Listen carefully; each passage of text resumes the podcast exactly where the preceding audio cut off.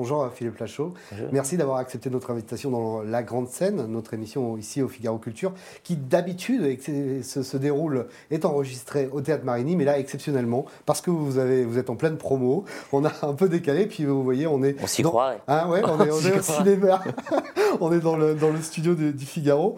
Euh, vous êtes venu nous parler de Nicky Larson et, Le Parfum de Cupidon, mm. film que vous réalisez, votre quatrième film, et euh, dont vous êtes le héros. En fait, il s'agit de l'adaptation de la série animée... Euh, euh, Nicky Larson, qui était diffusé au début des années 90 dans le Club Dorothée, euh, et qui, semble-t-il, vous a marqué. On va, on va en discuter. Au Figaro, je dois dire qu'on a, on a beaucoup ri de votre deuxième, voire parfois douzième degré. Euh, mon confrère Étienne Sorin, chef de rubrique au cinéma au Figaro, parle d'une parodie de film d'action au mauvais goût très sûr et très drôle. je prends. Tant qu'il a ri, moi je prends. Je prends. Alors l'histoire du film, elle est, assez simple, puisque Nicky Larson, aidé de son assistante Laura, jouée par euh, Elodie Fontan, votre compagne euh, à la ville, va devoir retrouver un parfum qui rend irrésistible euh, celui ou celle qui s'en asperge. Bah, justement, avant d'en discuter, et pour mettre au, parfum tous les internautes du Figaro.fr, je vous propose qu'on regarde la bande-annonce. Monsieur Larson, c'est vrai ce qu'on dit sur vous? Vous ne gagnez personne. Vous êtes le meilleur des gardes du corps. Vous pouvez tirer six balles au même endroit.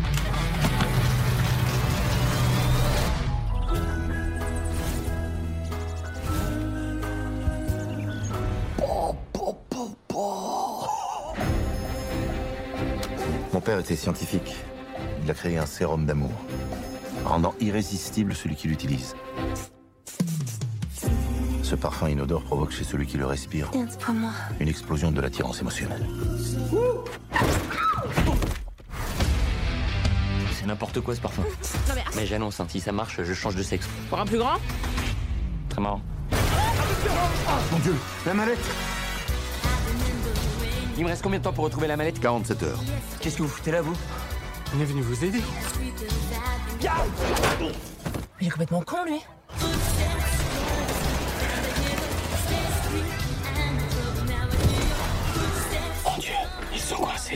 No!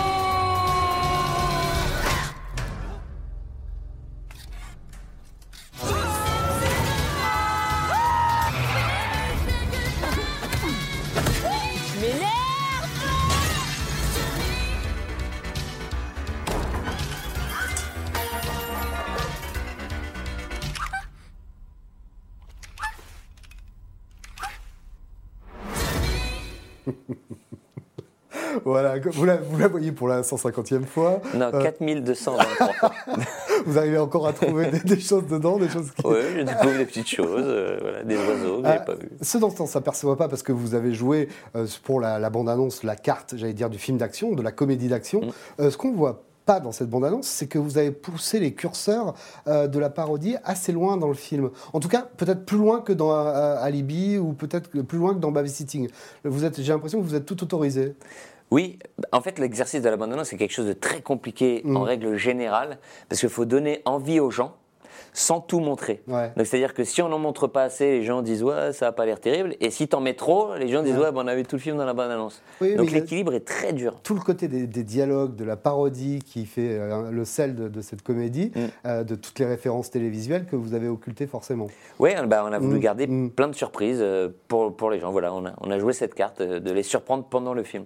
Est-ce que, on parlait de liberté, est-ce que c'est le, succès de vos précédents films? Je crois que Babysitting 2 a fait 3 millions 500 000 3 millions 2. 3 millions 2. C'était alibi.com qui a fait presque 3 millions 6. Ouais, c'est ça. Euh, est-ce que ça vous a permis, permis justement euh, de repousser vos limites de, en tout cas, euh, d'aller plus loin dans les blagues, dans, les, dans, dans, tout ce que vous abordez? Dans les blagues, non, pas forcément. On a toujours été, il y a toujours eu un petit côté transgressif, c'est vrai, dans, tous nos films. Je pense qu'on a été inspiré pas mal, nous, dans notre jeunesse, des comédies américaines. En fait, il y avait l'arrivée des frères Farelli, notamment avec euh, Marie à tout prix, que je mm. cite souvent, parce que moi, c'était une claque quand j'étais au cinéma. J'entendais même plus les dialogues tellement les gens riaient. Et c'est la première fois que je voyais dans une comédie, justement, on passait un peu les limites. C'est-à-dire que il y a des scènes cultes complètement folles quand même dans ce film avec euh, bah, Cameron Diaz qui se retrouve avec une mèche collée euh, voilà, sur la tête. et, et, et, et, moi, j'étais choqué, mais en même temps morte de rire. Et, et, je pense que ça nous a un petit peu inspiré et ça nous a fait un petit peu, voilà, repousser les limites, peut-être aller un petit peu plus loin que certains. Ouais. Et, justement, qu'est-ce qui, qu'est-ce qui vous a pris de, de réhabiliter euh, Nicky Larson qui était un manga à la base, qui ensuite est devenu une série animée? Mm. Est-ce que c'est parce que vous éprouviez une certaine nostalgie de l'enfance, de l'adolescence, ou parce que finalement vous vous êtes rendu compte que le, le, le personnage de Nicky Larson collait à votre univers? Bah, un peu les deux. En fait, moi, je fais partie de la génération Club Dorothée, donc j'ai mmh. découvert ce dessin animé euh, étant jeune. Mmh. Et euh, à l'époque de Baby Sting 2, chez mes parents, j'étais retombé sur un vieux Dorothée magazine. Et je mmh. me suis dit, ce serait quand même génial à adapter, parce que je me rappelais que c'était un dessin animé vraiment marrant. Et nous, ce quand même, c'est faire rire les gens. Euh, et, et, je trouvais ça aussi cool de le faire découvrir à, toutes les générations, que ce soit au-dessus ou en dessous, qui n'avaient pas eu la chance de le connaître. Et je me suis dit, c'est vraiment chouette. D'autant plus que dans Nicky Larson, évidemment, il y a du rire. Mais c'est vrai, il y, a, aussi une petite partie action avec laquelle on mhm. s'est quand même pas mal éclaté. Et, euh, en plus de vue réelle. Ouais, ouais, il y, y, a plein de choses. On a tourné notre petit, notre petit James Bond à nous, quoi. Et j'avoue que c'est un, grand kiff. Et, on a de la chance parce que le cinéma français, c'est vrai que euh, on n'est pas un film américain. On a fait avec nos moyens. Et, euh, je suis assez fier des scènes d'action. Vous avez parlé des frères Farelli. Si je vous dis qu'il y a un petit côté OSS 117 contemporain, vous, le, c'est, un compliment. C'est un, compliment parce que moi je suis fan d'OSS. Ouais. Je, suis fan de Jean Dujardin, de Michel Azanavicius. Et donc c'est, vraiment un beau compliment. Parce que justement ça allie bien. Bah, OSS c'était une bonne preuve. Moi je connaissais pas OSS. Ça m'a pas empêché d'aller voir le film et de me marrer. Mhm. Je trouvais ça cool. Et, et, ce qui était génial avec OSS, c'est que c'était et beau, et élégant, et drôle. Mhm. Et, j'ai adoré ce film. Et de jouer constamment sur, sur le décalage et, la bêtise. Je peux même vous dire que j'ai posé ma candidature pour le 3. Je ne sais pas si ce sera retenu. Parce que j'avais posé pour le 2 déjà. Je leur avais dit, je connais les producteurs, les frères Altmaier que j'adore. J'avais dit, s'il vous plaît, trouvez-moi un tout petit truc dans le 2. Moi, c'était pas possible. Là, le 3, j'ai dit, même un tout petit truc, je veux faire. Et, vous l'aviez à l'esprit quand vous tourniez euh, Nicky Larson, le personnage d'OSS, dans le décalage, justement, dans, dans, la, dans, dans dire, dans la bêtise assumée euh? Non. Je, pour le coup, j'avais vraiment une référence euh, concrète qui était, moi, le dessin animé, le manga. Mmh. donc, c'est mmh. vraiment ça dont j'ai essayé de mmh. m'inspirer. Mais après, c'est pas évident parce que ça reste un personnage de dessin animé avec parfois une tête qui se déforme, quelque chose de très décalé. Donc, après, l'interpréter pour que ce soit réaliste tout en conservant un peu son ADN, c'était pas évident. Avec la masse, la masse qu'on voit à la, fin, la, masse qui est omniprésente euh, dans, le, dans le, la série animée et que là, vous faites intervenir une ou deux fois. Bah, quand on fait une adaptation, il y a un cahier des charges Mhm. dont ça qui n'était pas facile, parce que c'est vrai que quand Nikki euh, énerve Laura, Laura c'est son associé, mhm. euh, des fois elle lui met une masse de 100 tonnes ou 1000 tonnes en pleine tronche. Donc ça, quand tu fais un film, tu dis, ok, comment ça on le retranscrit dans le film? Donc voilà, il faut essayer d'être créatif pour essayer de le ramener de façon plus ou moins fine parfois. Euh, d'emblée, vous vouliez, on a parlé du club Dorothée, d'emblée, vous, d'emblée, pardon, vous vouliez faire un, un clin d'œil à Dorothée en lui proposant quelque chose dans le film? C'est ce qu'on espérait depuis le début, parce que c'est grâce à elle que toute notre génération a découvert mhm. les, dessins animés japonais, mhm. euh, qui, dont certains sont encore cultes, hein, Dragon Ball, mhm. les Chevaliers du Zodiaque. Et, effectivement, on s'est dit, ce serait quand même formidable qu'elle vienne faire un clin d'œil, parce que c'est une idole pour toute une génération, hein, Dorothée. Et euh, donc nous, dès le début, elle était au scénario. Après, on a envoyé le scénario, on, a un peu prié, et elle a dit oui tout de suite, pour notre plus grand bonheur, notre plus grande fierté. Euh, et, c'était un grand moment sur le plateau. Tout le monde était ému parce qu'on fait tous à peu près partie de la même génération sur le, dans l'équipe. Mmh. Euh, et, voilà, c'est la seule personne, parce qu'on a beaucoup de guests dans le film, c'est la seule personne avec qui toute l'équipe technique a voulu faire une, photo. Donc c'est beau. et, là, on a fait une avant-première au Grand Rex. Elle est venue. Et quand j'ai annoncé Dorothée, il y a eu une ovation de fou. C'est vrai, tous les gens étaient debout? tout, non mais c'était incroyable. Donc non mais ça montre qu'elle représente vraiment quelque chose pour nous, euh, Dorothée. Alors, euh, en 91 commence euh, une autre série, hein, c'est pas du tout dans le club Dorothée, mais Alerte à Malibu. En 1991, euh, vous avez été aussi marqué par Alerte à Malibu bah. pour faire jouer, on l'a vu sur la, sur la bande-annonce, Pamela Anderson dans votre film. Elle a accepté facilement de, se prêter au jeu et finalement d'incarner sa propre caricature. Bah, franchement, pareil, c'est une grande chance. On, on avait le rôle d'une star américaine et on s'est dit, bah, et on a évoqué ça, euh, ce serait incroyable que Pamela le fasse. Déjà, c'est très cohérent parce que c'était une icône, des, une star des années 90, donc c'était très cohérent. On savait qu'elle vivait en France. Donc euh, voilà, la chance qu'on a eue, c'est d'avoir un contact qui a pu lui parler de notre projet. Et elle nous a dit oui tout de suite, parce qu'elle a lu le scénario, elle s'est marrée, vraiment. Elle a beaucoup d'autodérision parce qu'on on, pousse les scènes assez loin quand même avec elle. Et on s'est vraiment marré. Elle a beaucoup d'humour. Et, euh, et, et, je crois qu'elle aimait aussi le petit défi de jouer en français. Je crois que mmh. ça, ça, ça, lui plaisait. maintenant qu'elle vit à Marseille. Ouais. Euh, justement, on, parle de, de Pamela Anderson. Euh, on parle aussi des, canards qui servent de projectiles, donc qui vont, là vous allez vous faire canarder par toutes les ligues euh, de défense des animaux. et finalement, une représentation de, la jante féminine qui n'est pas tellement MeToo. J'ai l'impression que derrière, j'allais dire, le paravent de, de la parodie, vous, euh, vous prenez un malin plaisir quand même à casser, euh, euh, en, tout cas, le, politiquement correct rampant et qui gagne du terrain en ce moment en France. C'est quelque chose qui, vous tient à cœur ou? Pas du tout. Ça, c'est surtout une histoire de timing bizarre. C'est-à-dire que nous, on écrivait déjà Nicky Larson quand il y a eu l'affaire Weinstein, tout ça. Et, nous, on est en pleine écriture du coup de ce personnage qui, pour ceux qui le connaissent, c'est vrai, aime beaucoup les filles. Et on s'est dit, ah, c'est cool, ça tombe pile au bon moment, tout ça. Et on s'est dit, bah, en même temps, c'est une adaptation et le personnage, il est comme ça. Du coup, on est obligé de traiter cette, facette. Donc, on s'est vraiment appliqué pour que le personnage, à chaque fois, aime les femmes, que ce soit toujours drôle, sans jamais que ce soit euh, gênant. Donc, on a beaucoup euh, travaillé avec ça. Mais après, ce qui est intéressant par rapport aux femmes, donc c'est vrai qu'il aime les jolies femmes, mais il y a le personnage de Laura, quand même, qui est sa, sa coéquipière, qui est un personnage très fort. Et justement, je trouve que de tous les films qu'on a fait avant, c'est le meilleur personnage de fille qu'on ait eu, parce que c'est une fille forte, c'est une fille, euh, mais aussi qui cache beaucoup de fragilité, qui, Enfin, il y a toute une histoire. Enfin, j'adore ce personnage. Elodie l'interprète. Elodie Fontan. Je, je, suis objectif parce que je suis pas le seul à le dire, hein. mais je la trouve extraordinaire dans le rôle. Elle, montre plein de choses, une grande palette. Elle montre une palette quand même qui est, qui, qui, est, qui, est, très large par rapport au rôle de la fille, d'une des quatre filles Verneuil, de qu'est-ce qu'on bah, a encore fait au Oui, enfin, et même les, les, rôles qu'elle a eu jusqu'avant, mm. c'est pas la jolie blonde, voilà. Là, c'est un peu garçon manqué, machin, qui a, qui a beaucoup de caractère, qui s'affirme et qui cache, c'est ça que j'adore, qui cache une, grande fragilité.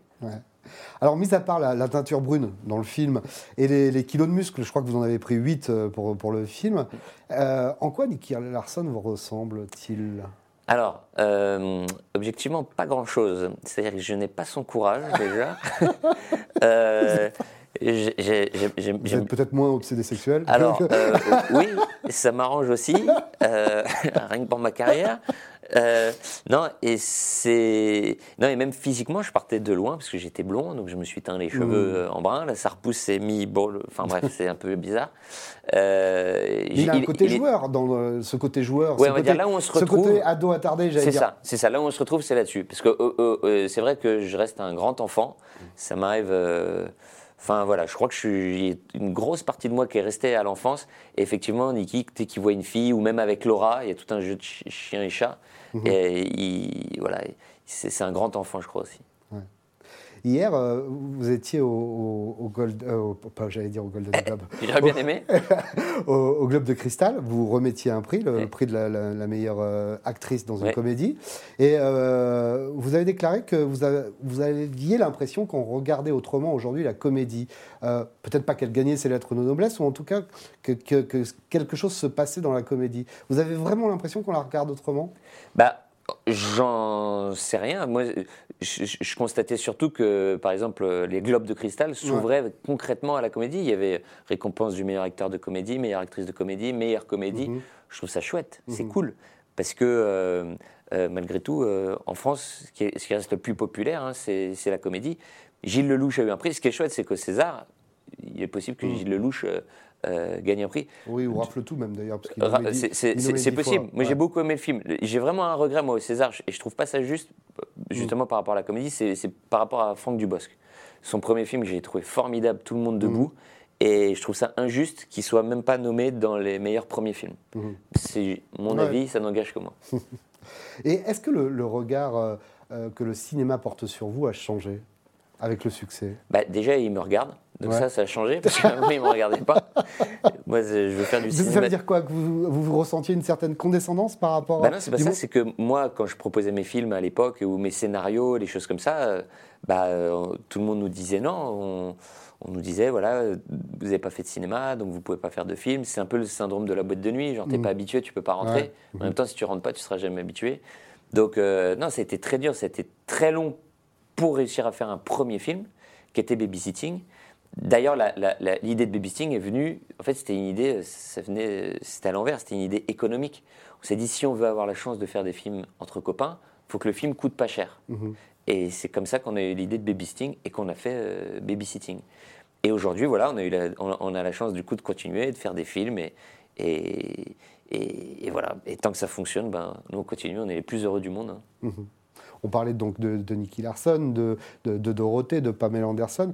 On a l'impression que vous êtes façonné votre culture euh, à partir de la télévision et que la marque de fabrique finalement euh, de Philippe Lachaud aujourd'hui, c'est d'importer cette culture télévisuelle, télévisuelle et ces références télévisuelles et d'arriver à s'en amuser, à jouer avec. C'est ça que vous voulez faire? Bah, Pour ce film-là, précisément, vu, que ça vient de la mm. télévision, effectivement, il y a mm. beaucoup de clins d'œil. C'est-à-dire que ceux qui connaissent pas Nicky Larson verront un James Bond en comédie, mais c'est mhm. vrai que ceux qui font partie de ma génération auront une lecture supplémentaire. C'est truffé de clins d'œil, c'est vrai, de notre époque, de cette émission. Et, euh, voilà, mais après, euh, euh, mes inspirations pour le cinéma étaient plus dans le cinéma que dans la télévision, mhm. c'est normal.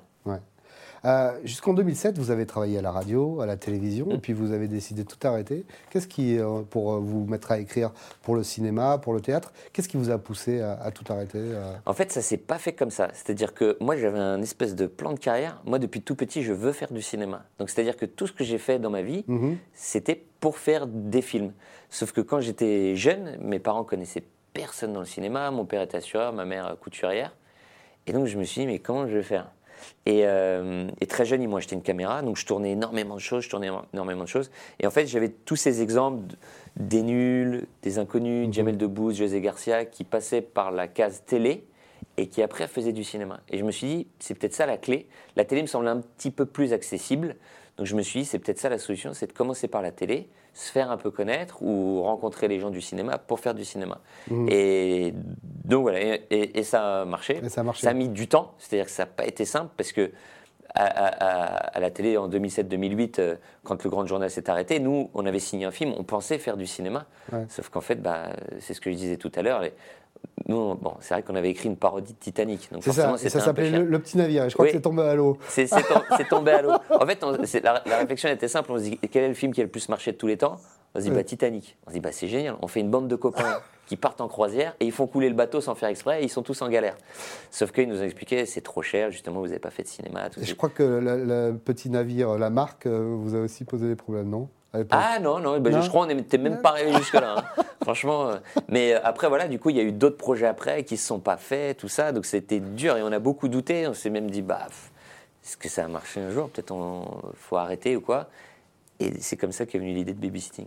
Vous le disiez tout à l'heure, euh, aujourd'hui, le, cinéma me regarde, en tout cas mon visage me calcule, si je puis, si je puis dire ça. Ils savent qui je suis. Ils, savent qui, vous êtes, ouais.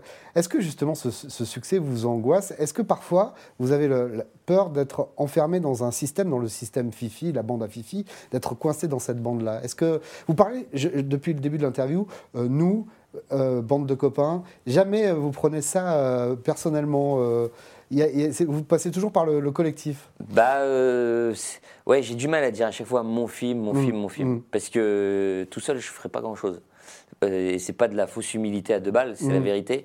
Mais que ce soit mes copains ou que ce soit même les gens qui m'entourent, l'équipe technique, les, producteurs, c'est. pour ça que j'ai du mal à dire euh, mon film. Mais bon, c'est comme ça qu'on dit, donc des fois je, je l'emploie quand même. Mais ouais, ouais c'est comme ça.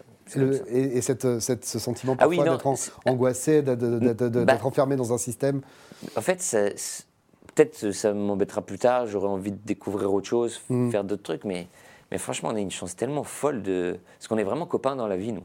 Donc, si je pense que n'importe qui, on lui propose de travailler avec ses, copains, mm-hmm. bah, on a cette chance. Et, on a, et la chance plus folle, c'est que les gens viennent nous voir au cinéma, on les remercie. Et donc, ça nous permet de continuer de travailler entre copains. Après, euh, enfin, je veux dire, il n'y a rien, il n'y a pas de règle. Hein. Tout le monde peut aller faire ce qu'il veut à côté, mais on sait tous que ce qui nous fait le plus kiffer, c'est de faire les, choses ensemble. Mhm. On le sait. Parce qu'on a tellement connu les galères ensemble, au moment où le grand journal s'est arrêté, machin, les films ne marchaient pas, qu'aujourd'hui, de vivre euh, bah, ces films-là ensemble, euh, franchement, on, partager ça ensemble, c'est vraiment jouissif. Et avoir les moyens, parce qu'on le voit euh, là, dès la bande-annonce et on le voit à l'écran, on vous a donné les moyens. Bah, bah ça, c'est grâce au film d'avant. C'est-à-dire mm. que ça, en premier film, Nicky mm. Larson, on n'aurait jamais pu le faire. Donc là, c'est vrai qu'on s'attaque à Nicky Larson.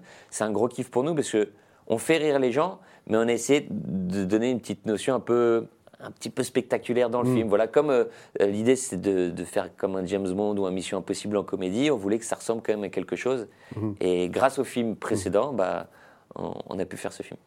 Euh, on parlait de, bande, j'ai l'impression que la, bande à Fifi, la bande à Philippe la, la, chose, s'ouvre de plus en plus. Mm. Euh, c'est le cas par exemple là, avec Raphaël Personnaz qu'on ne voit pas euh, dans, la bande-annonce, mais qui, qui, euh, qui, a joué une, qui joue une petite scène. Je crois qu'il avait deux jours de tournage. Mm. Et j'ai, oui dire, j'ai eu une petite confidence, il a adoré ça. Et, cette, cette, façon de faire rentrer des acteurs inattendus pour votre univers, c'est mm. aussi une façon de gagner en légitimité pour vous? Par rapport au cinéma, au monde du cinéma alors, Franchement, c'est pas du tout un calcul. Non, non, non, c'est pas du tout calculé. C'est juste. Euh, euh, Raphaël, j'avais eu la chance de le rencontrer. On s'était rencontrés plusieurs fois mhm. et j'avais adoré le gars. J'avais trouvé super. Et il s'avère qu'il collait parfaitement physiquement un des personnages du, dessin animé. Et donc je me suis dit, ce serait génial qu'il vienne jouer le jeu, parce que franchement, il est venu un jour ou deux, juste Raphaël. Je lui ai demandé comme ça, j'étais pas sûr qu'il accepte, parce que c'était vraiment pas grand-chose. Il a dit oui tout de suite, on s'est marré, je le trouve mortel dans le film, donc je suis trop fier je suis trop fier parce que c'est vrai que Raphaël, on n'a pas l'habitude de le voir dans ce genre de cinéma. Euh, et il me confiait que euh, bah, c'est vrai qu'on lui proposait pas forcément non plus. Euh, et, donc c'est une super rencontre. Je l'adore, c'est un acteur de ouf, juste, hyper talentueux, beau gosse, enfin bref, il a tout. Donc l'avoir dans le film, c'est vrai que je suis, très fier. Ah, avant, on, a, on arrive à la fin de l'émission. On a un, petit questionnaire, un questionnaire grande scène. C'est un peu notre, notre questionnaire de, Proust. Euh, quelle est la grande scène la plus marquante? Vous avez parlé des, frères Farelli et cette scène avec Cameron Diaz. Celle qui opère toujours sur vous, celle qui, vous a marqué? De toute, comédie confondue? Comédie ou pas d'ailleurs? Parce qu'on euh, parle beaucoup de comédie, mais. Euh, Alors, euh, mais ce qui est marrant, c'est que, alors, toute comédie confondue, moi je dirais peut-être euh, la scène dans La Chèvre euh, entre, avec Pierre Richard et son caddie, mhm. avec son chariot qui arrive à l'aéroport et qui lui dit qu'il a, pratiqué des arts martiaux et qu'il fasse attention à l'autre qui l'insulte. Et il fait Vous en avez de la chance, connard. vous en avez de la chance. Je suis arrivé à un contrôle total. Allons-y. C'est magnifique. Je suis fan. De toute façon, Francis Weber et Pierre Richard, c'est eux qui m'ont donné envie de faire ce métier. Je les, je les adore. Et. Mais c'est vrai que mes films préférés, bizarrement, c'est pas des comédies.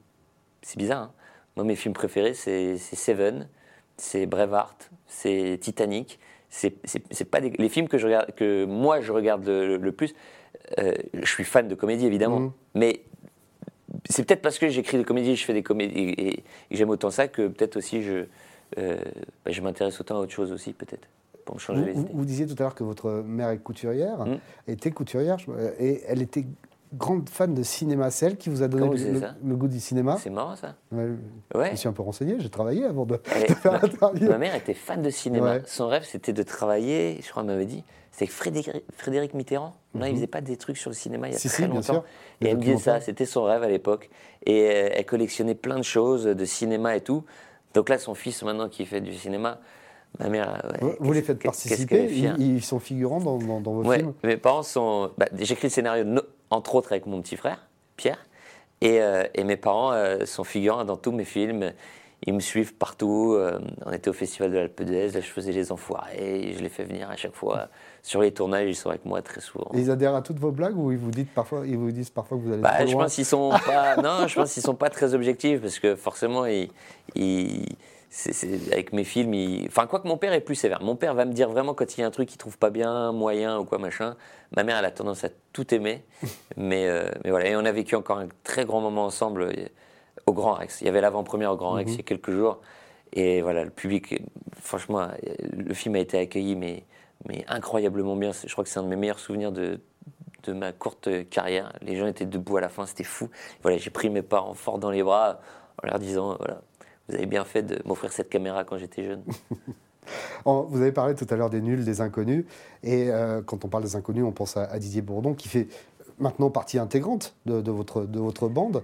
Est-ce que il vous parle des fois de cette époque-là et est-ce qu'il retrouve l'esprit des inconnus dans votre cinéma? Bien sûr, euh, Didier, même Gérard Jugnot, les mm. deux, moi je, voilà, je les aime fort. Euh, et, on parle beaucoup, bien sûr, bien sûr. Et je suis surpris, même des fois. L'autre fois, il me racontait que les trois frères, ils ont eu du mal à, le monter à l'époque, financièrement. J'ai pas compris. Pour moi, les inconnus à l'époque, c'était. Euh, tellement des, stars à qui tout souriait. J'étais surpris. Donc voilà. Et, voilà, ils me font, ils me font part de, leur expérience. Euh, ils me conseillent aussi parfois. Et, euh, c'est un kiff monumental pour moi parce qu'ils font partie de ceux qui m'ont donné envie de faire ce métier. Mhm. Soit les nuls, les inconnus, le splendide.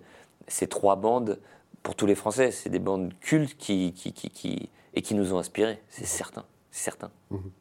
Est-ce que cette adaptation de Nicky Larson, qui sort donc le 5 février, euh, va vous, vous engager à, en faire d'autres? Parce qu'il n'y a, pas qu'un épisode, hein, on en a. Alors, en fait, euh, le truc, c'est que c'est pas nous qui décidons, c'est le public. C'est-à-dire que nous, si le public y va, c'était un tel bonheur de faire ce film, on s'est tellement amusé, éclaté que. Oui, nous, évidemment. C'est un personnage que vous aimez au-delà, bon, bien sûr, j'imagine que vous allez guetter euh, les nombres, le nombre d'entrées, mm. mais au-delà de ça, est-ce que faire vivre ce personnage au cinéma, c'est quelque chose qui, vous intéresse? Ouais, vraiment. Ouais. Vraiment. Sincèrement, euh, moi, j'aimerais beaucoup. Donc, après, si c'est pas le cas, on fera mm. autre chose. Hein. Mm-hmm. On a plein d'idées, plein de, plein, plein de choses en tête. Mais, euh, mais voilà. en fait, il y, y, a tellement quelque chose de sacré pour moi avec ce personnage, ça me renvoie à l'enfance. Donc c'est quelque chose de particulier. Vous vous souvenez du moment où vous rentriez de l'école Bien sûr. Ouais. Ah oui, je me rappelle du canapé où j'étais assis, où je voyais ce dessin animé euh, devant ma télé. Euh. C'est pour ça qu'aujourd'hui, se dire que je l'interprète au cinéma, que je l'ai adapté, que je suis allé au Japon pour rencontrer le créateur. Pas, une difficulté pour avoir les droits bah si, mais c'était. Ah bah ce film, c'est pour ça, c'est un parcours du combattant. Et on ne peut pas se rendre compte parce que ça aurait été plus simple pour nous de faire Baby Sting 3, de faire des suites ou faire des, mm. des, des petits films comme ça. Ça aurait été beaucoup plus facile. Sauf que voilà, euh, on était animé par, par la passion, ce rêve d'enfant. Et avec ça, bah, tu déplaces les montagnes. Parce que les droits, par exemple, c'était très compliqué parce que l'auteur avait donné un oui de principe, mais il avait un droit de regard sur le scénario. C'est-à-dire que si le scénario ne lui plaisait pas, il n'y avait pas de film. Donc nous, on a écrit pendant un an et demi sans savoir, au final, si on pourrait faire le film. Donc quand je suis parti au Japon, j'étais en panique, mais totale total, je pars au Japon, je pars pas japonais, je lui remets le scénario qu'on avait traduit et il avait 48 heures pour dire oui ou non. Et là, je dors pas, je profite pas de Tokyo, rien du tout. Et voilà, et 48 heures après, je le vois, il me dit qu'il a adoré le film. Et là, délivrance, j'appelle les copains direct et je leur dis c'est bon, on va faire Nicky Larson au cinéma. On était fous de joie. Bon, Donc, ouais, c'était pas simple. C'était pas simple. Bah, c'est une belle aventure. En tout cas, je vous conseille d'aller voir euh, euh Nicky Larson. Ah bah, J'irai du coup. merci. parfois Cupidon. Euh, merci Philippe Lachaud d'être euh, passé par, la grande scène du Figaro. merci à tous de nous avoir suivis. et merci pour votre fidélité au, au programme du Figaro Live. Merci beaucoup. Merci. Au revoir. Merci.